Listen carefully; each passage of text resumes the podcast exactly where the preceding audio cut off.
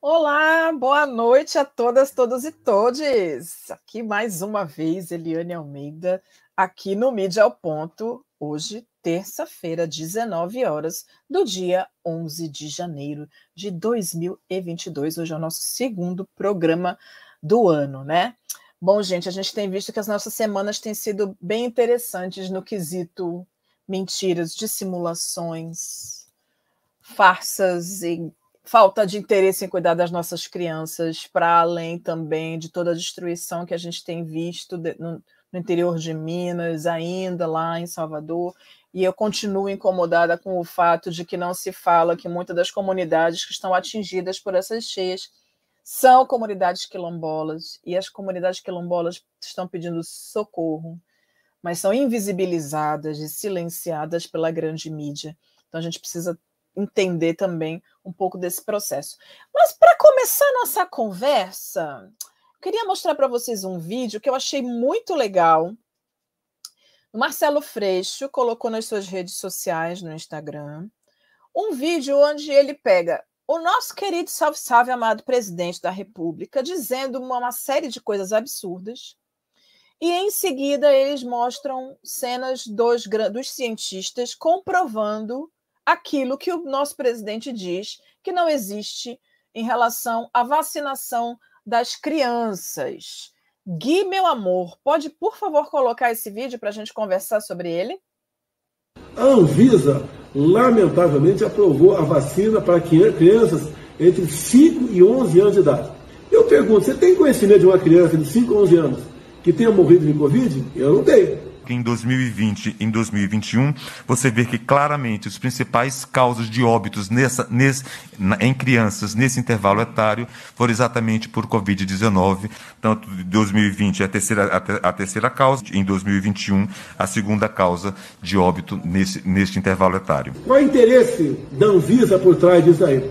Qual é o interesse daquelas pessoas taradas por vacina? E trouxe a vocês uma comparação do que representa a Covid-19 em crianças perto de outras doenças passíveis de prevenção por vacinas. Vejam que nenhuma dessas doenças, todas elas passíveis de prevenção por vacinas, vitimaram tantas crianças como a Covid-19. Pois é, mas ele continua insistindo que as crianças não podem ser vacinadas, que não tem, um, que não tem segurança para as nossas crianças, e eu vou dizer a vocês com todo o meu coração eu vou vacinar a minha filha de 8 anos quando a vacina for liberada. A vacina está para chegar no dia 13, então entendemos que daqui a dois dias a gente já tem a possibilidade de pensar numa agenda de vacinação. Aqui na minha cidade, que é Santos, o prefeito já disse que provavelmente as crianças serão vacinadas a partir dos três anos de idade. Então, eles estão alargando a margem de crianças a serem imunizadas, ou pelo menos protegidas desse processo, e que, se, e que pelo menos vão ter a noção de que vão poder sobreviver ao vírus. Porque a gente sabe, inclusive, que a vacina ela protege até uma certa parte, mas se você pegar a doença, você vai pegar a doença no estado leve, não vai internar, não corre tanto risco de morrer. As pessoas que estão morrendo por causa do Covid são aquelas ou que já têm uma doença pré-existente ou que um, não tomaram vacina. Então, são pessoas que precisam entender que o seu papel coletivo é o que é o importante agora. A luta de todos nós pra, pela aplicação das vacinas é essencial. Esse negacionismo vai matar ainda mais pessoas. E que bom que os cientistas estão aí para comprovar que essas coisas absurdas que esse presidente diz, de que não há morte de crianças, de que não há perigo para as crianças, que isso é uma grande mentira.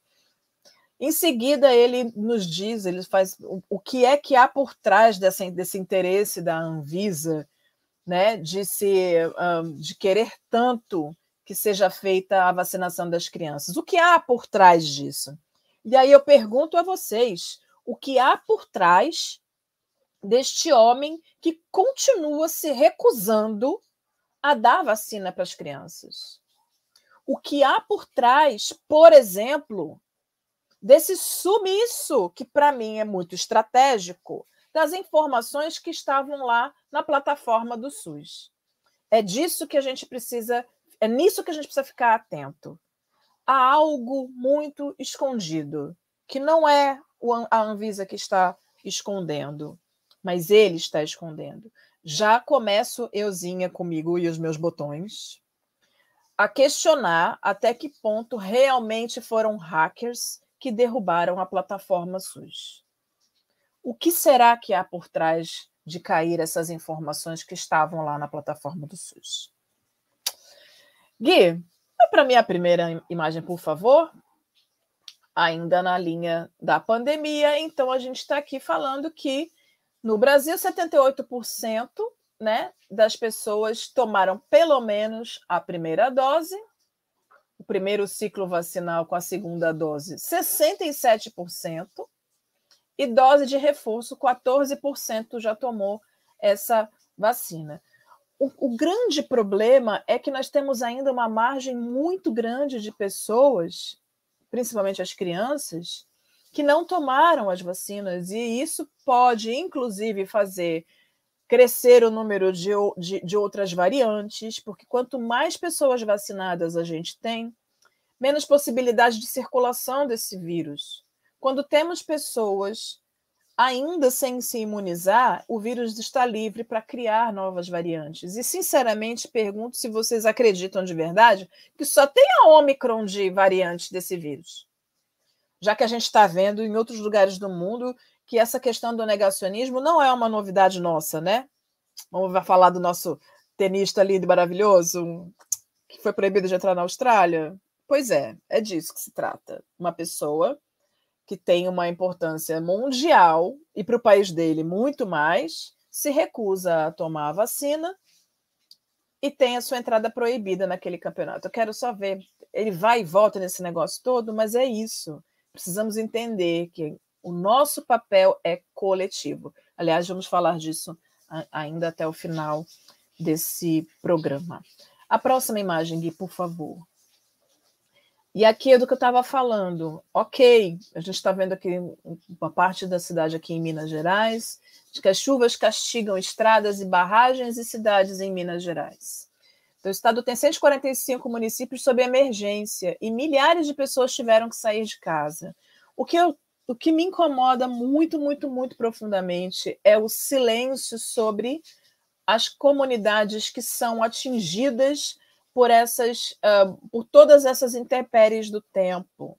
E também que é muito importante que a gente fique atento, e isso a mídia também não falou ainda, de que todas essas regiões elas são muito são muito exploradas, então existem muitas barragens muitas barragens.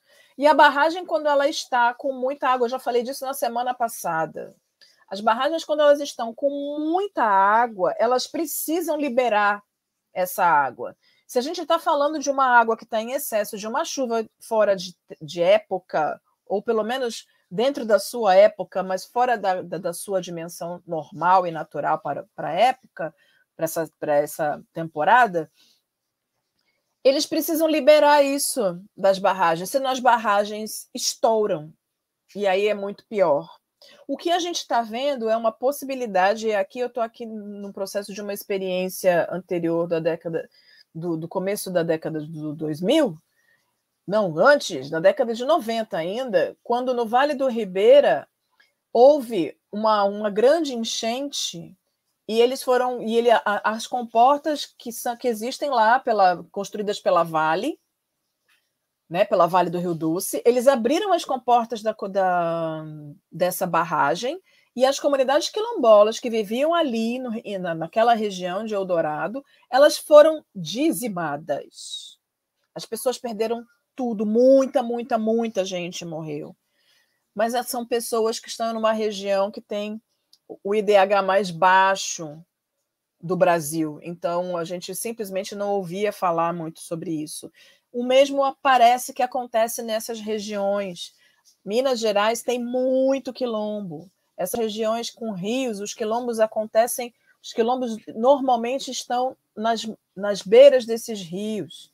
Então, muito provavelmente, as comunidades quilombolas estão desesperadamente necessitando de ajuda, porque elas estão em lugares desses estados de difícil acesso, porque essa é a estrutura de uma comunidade remanescente de quilombo. Eles não ficam tão próximos do centro das cidades, eles ficam de fato mais afastados. Então, é necessário que a gente dê nome para essas comunidades e que se entenda a importância histórica delas e que o governo federal proteja. Governo federal, governo municipal e estadual, a gente precisa olhar para essas comunidades indígenas e quilombolas. Eles estão morrendo embaixo dessas águas. A próxima imagem, por favor, Gui. Omicron causa primeira morte, cancela eventos e sobrecarrega a saúde. Eu quero aqui dizer o que, que, me incomodou nessa matéria, que é o que está me incomodando profundamente nesse discurso, desde o início desse processo todo com o Covid, que é afetam empresas. Afastamentos, ó, variante leva à disparada de casos e prontos socorros estão lotados. Afastamentos afetam empresas. Cadê as pessoas? Por que, que é tão importante, única e exclusivamente, o foco de, dos afastamentos das pessoas que estão doentes das empresas? Então, o problema é efetivamente o lucro. É essa a única questão? o lucro dessas empresas estão sempre à frente da vida dessas pessoas. Para mim, esse é o grande problema que a gente tem visto. É sempre o capital acima e à frente da vida das pessoas. As pessoas estão morrendo e eles estão preocupados com os lucros. E, sinceramente, esses lucros vão na mão de quem? Se a gente for parar para pensar nas estruturas sociais, os milionários com a Covid hoje são bilionários. E aqueles que eram bilionários hoje, hoje estão trilionários. Ou seja, a Covid ela é lucrativa para uma certa parte da sociedade, que não é essa galera que está embaixo da água, inclusive. É uma galera que vive muito bem, obrigada, e que inclusive tem dinheiro para ir morar em Marte. Se der tudo ruim aqui no planeta Terra, onde eles estão, inclusive, fazendo sua parte para acabar de destruir tudo, não é mesmo? Mídia bonita, é necessário um pouco mais de sensibilidade em relação às pessoas. É importante, sim, o mercado é importante, mas é necessário que a gente pare para pensar de verdade nas pessoas. E eu acho que é esse o compromisso que a gente precisa ter enquanto jornalista, enquanto pessoas que estão, de alguma forma, contribuindo para a sociedade melhorar. A próxima imagem, por favor. Ai, gente, é isso aqui é um desdobramento da primeira, né? Bolsonaro diz não saber de crianças vítimas de Covid. Então é isso, pegaram um pedacinho da fala dele e trouxeram para cá. Por que isso, gente? Coisa maluca ele dizer que não sabe se que tem criança morrendo de Covid. Óbvio. Não é um número imenso, mas 308 que foram foi o número que foi dado e esse é um número oficial que pode ser muito mais porque a gente ainda tem subnotificação. Quando a gente diz que tem 308 crianças mortas, a gente está dizendo que tem 308 mães desesperadas. 300, e aí multiplica isso por dois para falar das avós e por quatro para falar de avós e avós e de tantas outras pessoas que estão sofrendo com essas perdas. São vidas que foram limitadas por falta de políticas públicas. Então, continuo aqui na minha campanha por vacina para as crianças, sim. E não é só porque eu sou mãe de uma menina linda, maravilhosa, inteligente, incrível, de oito anos, mas que todas as crianças têm o direito a viver. Vão começar as aulas em breve. E como vai ser sem as crianças estarem vacinadas? A gente não pode garantir que essas crianças não vão abraçar e beijar seus amiguinhos, como a gente já não pôde quando, quando voltou às aulas no segundo semestre do ano passado. Então, como fazer? Como fazer? É necessária a vacinação. E se ele não sabe, ele precisa se informar melhor. A próxima imagem, Gui, por favor.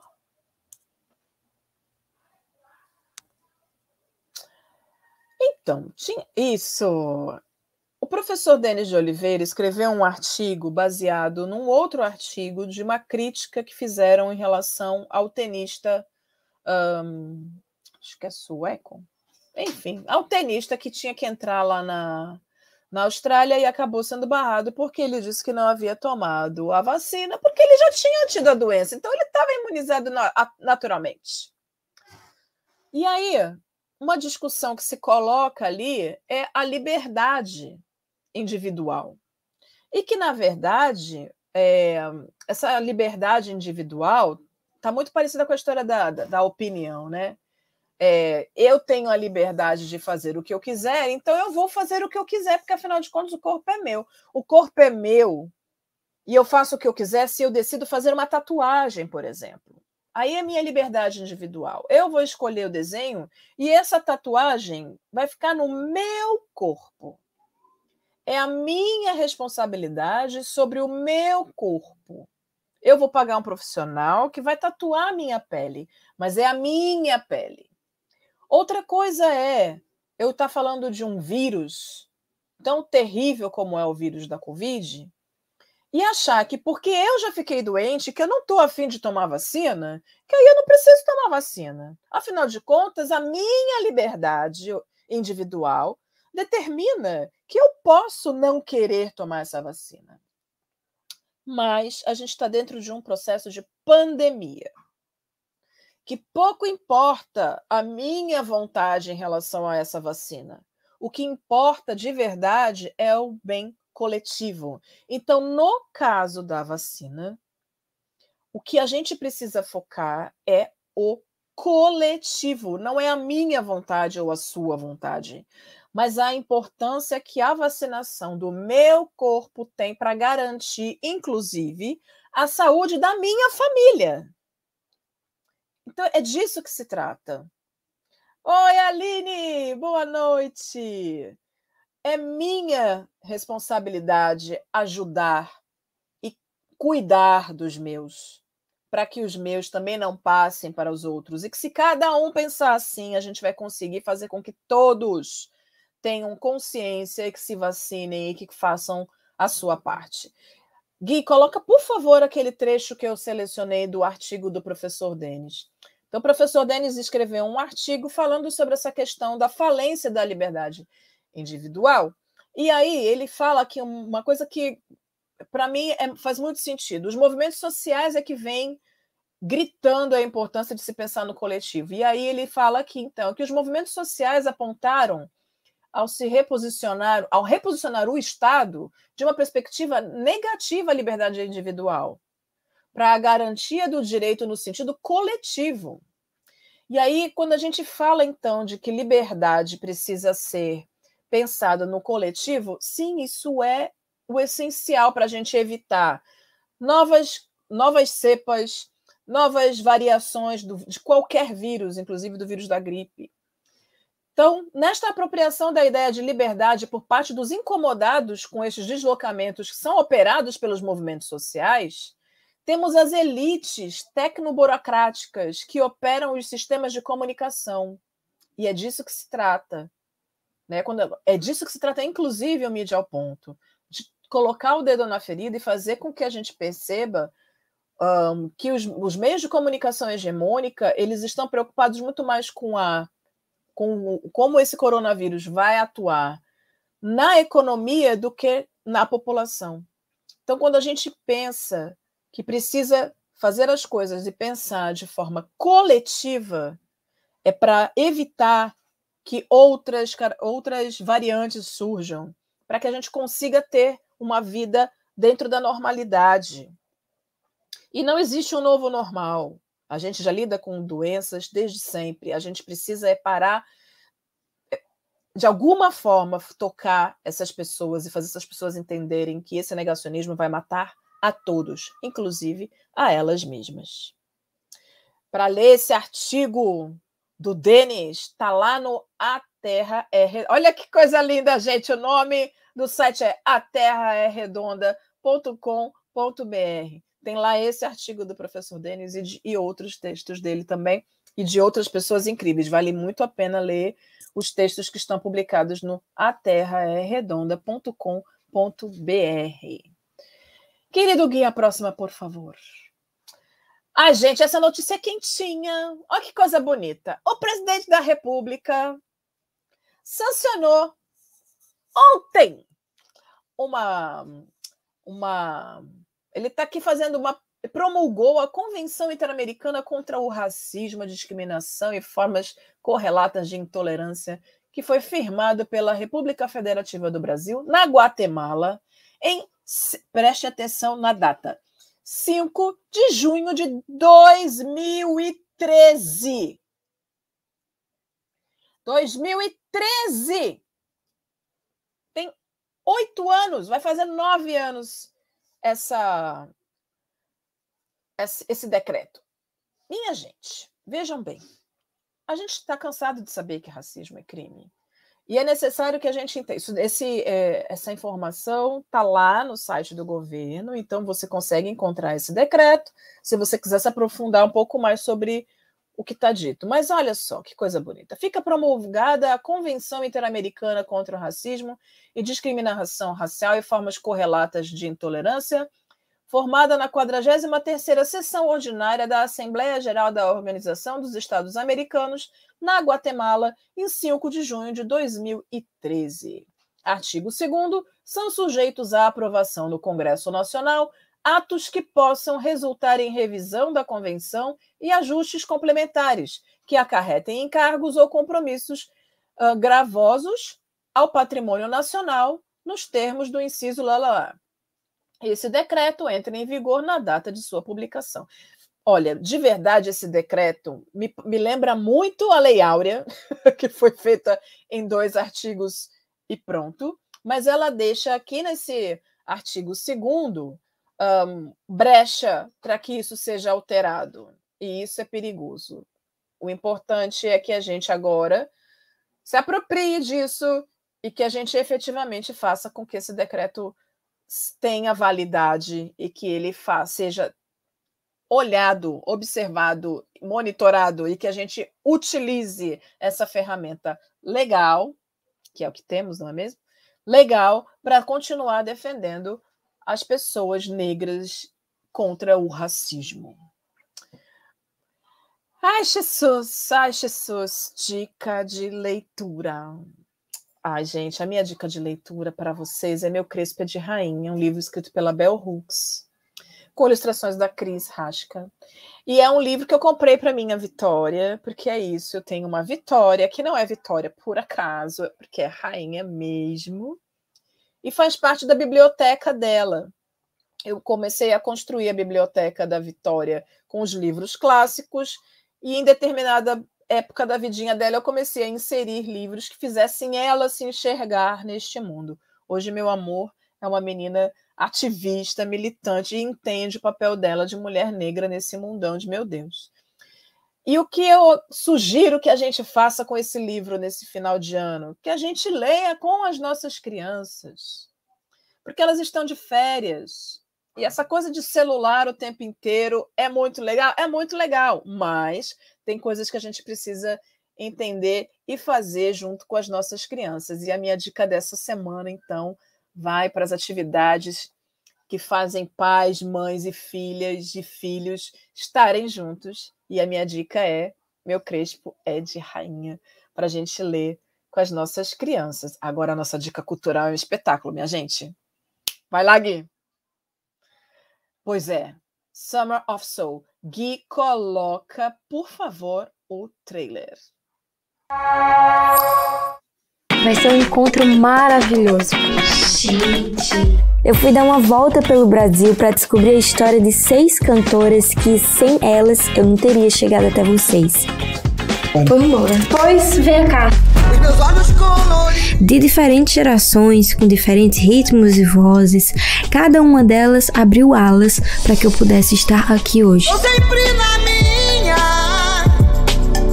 Quando a gente fala dessa questão da negritude, é porque antes a gente não tinha condição de falar. Meu cabelo enrolado. Nesse começo, eu passava chapéu num bar e não era fácil assim. Fazer arte é algo muito maior. Você ri da minha pele. Como cantora, o que que faz seu olho brilhar? Você. Ai, cara!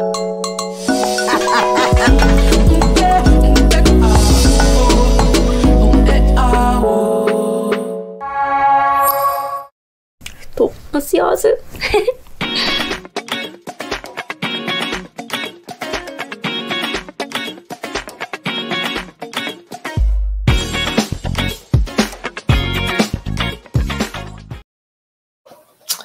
Ah, então tá. Eu vou dar duas dicas hoje, então. Esse que o Gui colocou agora é o Abre Alas Lindo, com a Agnes Nunes que já tem dois episódios lá no YouTube. É só procurar no YouTube o Abre Alas. E é incrível, gente. O primeiro com a Lineker é qualquer coisa. Então vão assistir, porque é incrível. Tá lá no YouTube. Abre Alas com Agnes Nunes. Gui, volta naquela imagem que você colocou lá do, do Summer of Soul. Por favor. Esse é, essa é a minha dica cultural para a gente também nessa semana. Então a gente está falando de duas dicas hoje. O Summer of Soul é um documentário incrível sobre o festival de música do Harlem que aconteceu em 1969. Foi um festival incrível e que aconteceu com tanta gente maravilhosa que não foi possível entender o porquê do silêncio da mídia. Olha só, por 50 anos esse esse esse grande evento que foi que foi chamado de, de, de Woodstock do Harlem foi construído somente com grandes artistas negros. E agora, no ano de 2020, no ano de 2021, ele foi, então, reorganizado num formato de documentário chamado Summer of Soul. Deixa eu ler aqui para vocês um pouquinho sobre esse grande. O Gui está aqui num processo técnico e já já vocês vão ver as cenas, porque eu estou procurando ele, mas ele só está no Telecine no Telecine Online. Então tem que pagar para a Globo, gente, porque o Globo, a Globo é a dona da Telecine. Então é isso, né? Então, Summer of Soul, ou Quando a Revolução Não Pôde Ser Televisionada, tem a direção do Akmer Khalid Thompson. O documentário ganhou o prêmio do grande júri e o prêmio do público no Festival de Cinema de Sundance e foi um recorde de venda para uma venda de documentário. O Summer of Soul é um dos documentários mais aclamados do ano até o momento. A produção aborda o Harlem Cultural Festival de 69 e traz diversos nomes lendários da música, como Stevie Wonder, além de descrever uh, as polêmicas e o impacto sociopolítico e cultural do evento. O filme mostra o Harlem Cultural Festival, também conhecido como Black Woodstock, que foi uma série de concertos que ocorreu durante o verão de 69. A série de concertos incluiu artistas como Stevie Wonder, Gladys Knight and the Tips, Nina Simone, B.B. King, Sly and the Family Stone, Malaya Jackson e muitos outros. De acordo com o título de abertura do filme, a filmagem exibida ficou 50 anos em um porão. Nunca, nunca ninguém havia visto. O trailer, então, foi lançado no 93º Oscar, do qual Thompson e o diretor musical era o diretor musical. Thompson é um, o grande o grande responsável por tudo isso, né? O Thompson não é apenas um historiador da música, ele também se tornou uma grande parte da história musical negra norte-americana. Ele se chama, ele tem a, o nome de Questlove. E é assim que ele é conhecido lá nos Estados Unidos. Ele é um baterista, multi-instrumentista, produtor musical, ator, é um dos integrantes do grupo de hip hop The Roots, junto com Black Thought. Questlove produziu álbuns de artistas como Elvin Costello, Common, D'Angelo, For Erykah Badu, Jay-Z e Al Green. É membro das equipes de produção do Soul Aquarians, The Randy Watson Experience, Soultronics, The Beat Biters, com os produtores de Just Blaze in, in, in eita, não sei esse aqui. The Grand Megas e The Grand Wizards. Agora sim, minha gente, coloca lá o trailer pra galera ver. Are you ready, black people? Are you really ready? Are you ready to listen to all the beautiful black voices, the beautiful black feeling, the beautiful black waves moving in beautiful air? Are you ready, black people? Are you ready? Nobody ever heard of the Harlem Culture Festival. Nobody would believe it happened.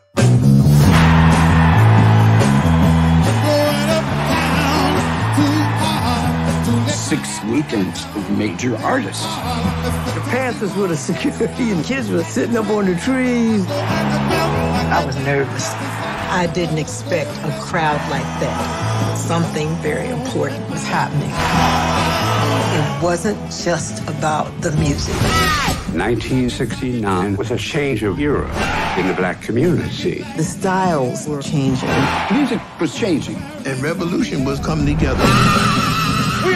We are a new people. We are a beautiful people. That concert took my life from black and white into color. We wanted progress. We are black people and we should be proud of this. We were coming together to say this was our world and how beautiful it was. We're gonna try to sing a song together. Don't wait for your neighbor, because your neighbor might be waiting for you. Wanna take you higher? Are you ready? We believed in what we felt in here. So when we went up, let's go. Let's go do it.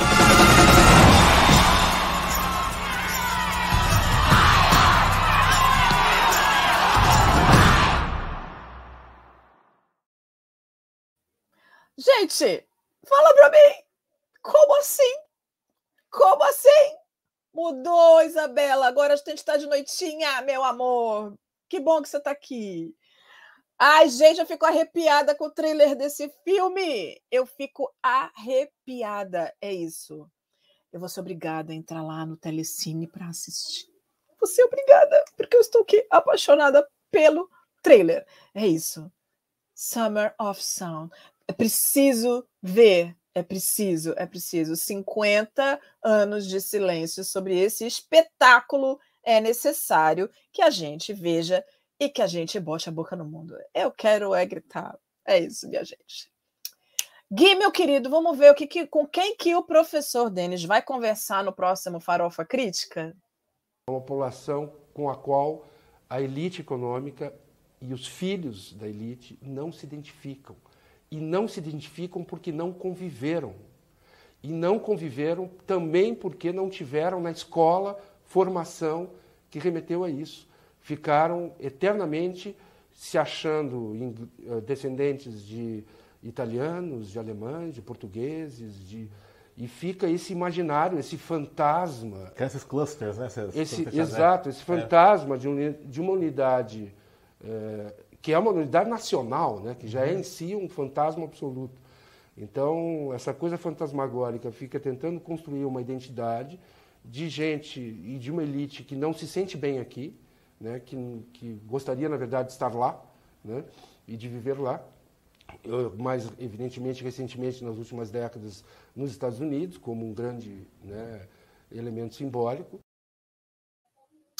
Pois é, gente. Então, na reprise dessa semana, na quinta-feira, meio-dia e meia, o convidado do professor Denis é o coordenador do Diversitas, do programa Diversitas da FEFELESH, Sérgio Byron, para conversar sobre a produção do conhecimento científico e as pesquisas científicas e os desdobramentos desse conhecimento para a sociedade. Afinal de contas, a universidade existe para isso, não é mesmo? Sérgio Byron é também professor da ECA, Escola de Comunicações e Artes, e é conhecido pelas suas pesquisas na área da diversidade. Meus amores, é isso que a gente tem para conversar hoje. Eu espero vocês na próxima terça, 19 horas, para a gente conversar mais sobre o que aconteceu na nossa semana, porque no Brasil toda semana tem muitos flashes, não é mesmo? Beijo grande e até semana que vem.